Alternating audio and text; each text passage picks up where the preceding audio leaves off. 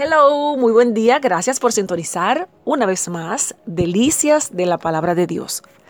Le invito a buscar en su Biblia en 2 de Corintios capítulo 9, versos 7 y 8. Cada uno dé como propuso en su corazón, no con tristeza ni por obligación, porque Dios ama al dador alegre.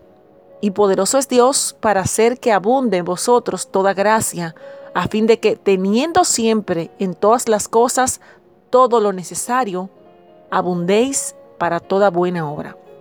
Segunda de Corintios capítulo 9 versos 7 y 8.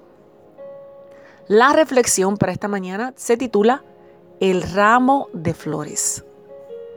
Un autobús iba transitando por un camino sin asfalto en el sur de los Estados Unidos. En el asiento de este autobús iba un anciano delgado que sostenía un ramo de flores recién cortadas.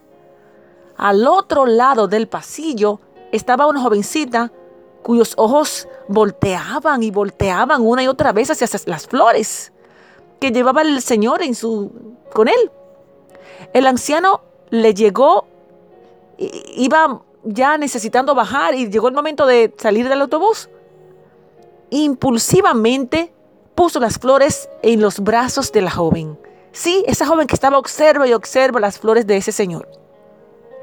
Me di cuenta de que le encantaron las flores, explicó, y creo que a mi esposa le gustaría que usted las tuviera. Le voy a decir que se las di.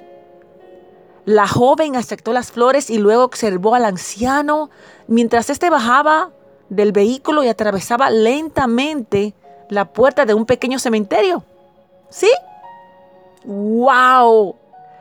El Señor nos bendice para que veamos por los nuestros y bendigamos a los demás.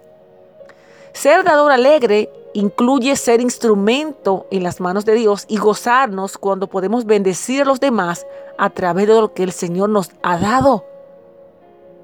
Es curioso, pero en el reino de Dios, mientras más se comparte, más se obtiene para seguir compartiendo. El ramo de flores. Dios te bendiga.